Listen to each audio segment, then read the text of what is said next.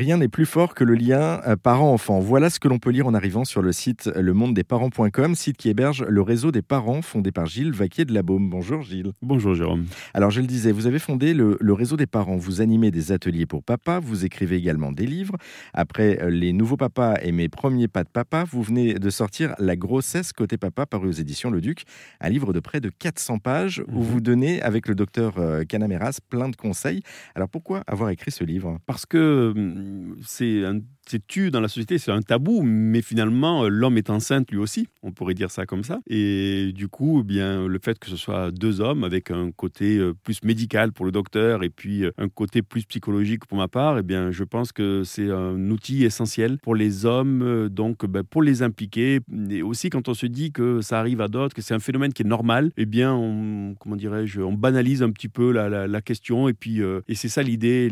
C'est l'idée, c'est que ça perce au travers de la société et qu'on se dit que c'est tout à fait normal, que l'homme aussi est enceinte quelque part et que c'est tout à fait que c'est tout à fait normal et que ça nous appartient et que nous aussi on doit se préparer euh, à ce grand changement de vie. Alors justement, vous parlez de l'homme, mais quelle est la place du père aujourd'hui dans la société? La place du père est de plus en plus euh, importante et c'est tant mieux. Euh, maintenant, de là, comment dirais-je, à pousser une poussette et puis à, vivre pleinement sa parentalité, bon là, il y, y, a quand même un monde. C'est-à-dire que de vouloir faire, c'est bien, mais de savoir comment faire, c'est mieux. Et c'est là que justement moi j'interviens parce qu'avec la meilleure volonté du monde, on ne sait pas forcément quoi faire, comment faire, à quel moment le faire, est-ce qu'on fait bien, est-ce qu'on fait mal, ça pollue aussi notre esprit par toutes ces questions. Et euh, l'intérêt de se préparer à la parentalité, ben, c'est justement de se dire qu'on est sur la bonne voie avec la bonne dynamique et que euh, ce que l'on fait est bien, que l'on se sente rassuré parce que finalement ça diffuse des bonnes ondes auprès de son enfant, de sa conjointe. Donc euh, voilà, ça m'apparaît essentiel aujourd'hui que ces hommes modernes sachent, on, parce que l'égalité homme-femme a bousculé beaucoup de choses, leur a demandé de devenir quelqu'un d'autre, mais pour devenir qui finalement? Et moi, je leur permets, ben, par ces rendez-vous, euh, d'avoir des moyens euh, concrets pour se projeter pour ce nouvel homme qu'ils doivent devenir. Et puis pour trouver la place justement du, papa dans le couple aussi, et puis euh, dans, la mm. famille.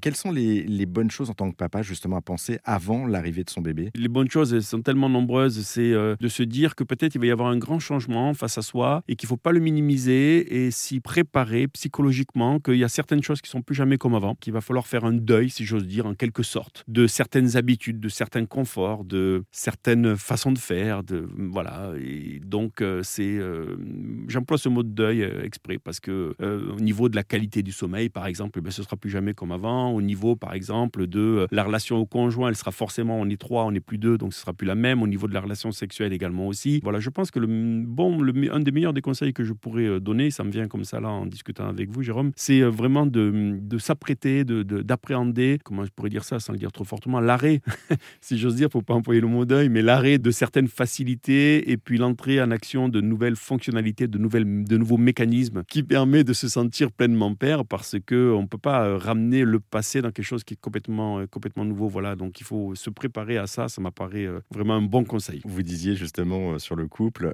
je vous cite, hein, l'enfant c'est le, tsunami du couple. Pourquoi cette citation et comment justement, quels sont les conseils pour faire durer son couple aujourd'hui après, après la naissance d'un enfant Alors l'enfant, oui, c'est vraiment le tsunami du couple. Hein. C'est vraiment, euh, c'est extrêmement euh, déstabilisant pour l'entité du couple et notamment pour les hommes parce que il y a la question euh, donc de la relation intime chez l'homme qui est très bousculée et très bousculante. Du coup, ça va avoir un impact sur son équilibre psycho-émotionnel, d'où la raison, d'où l'intérêt finalement de se préparer à cette parentalité parce que ça va bousculer beaucoup plus de choses que l'on ne croit. merci Gilles Vaquier de la Baume pour cette rapide présentation du, du, réseau des parents sur cet atelier également des parents puis pour la présentation de votre livre. Euh, je le rappelle, le, le livre, c'est La grossesse côté papa paru aux éditions Le Duc. Et puis rendez-vous sur le site internet pour en savoir un petit peu plus de Gilles, le monde des parents.com. Merci à vous. Merci Jérôme.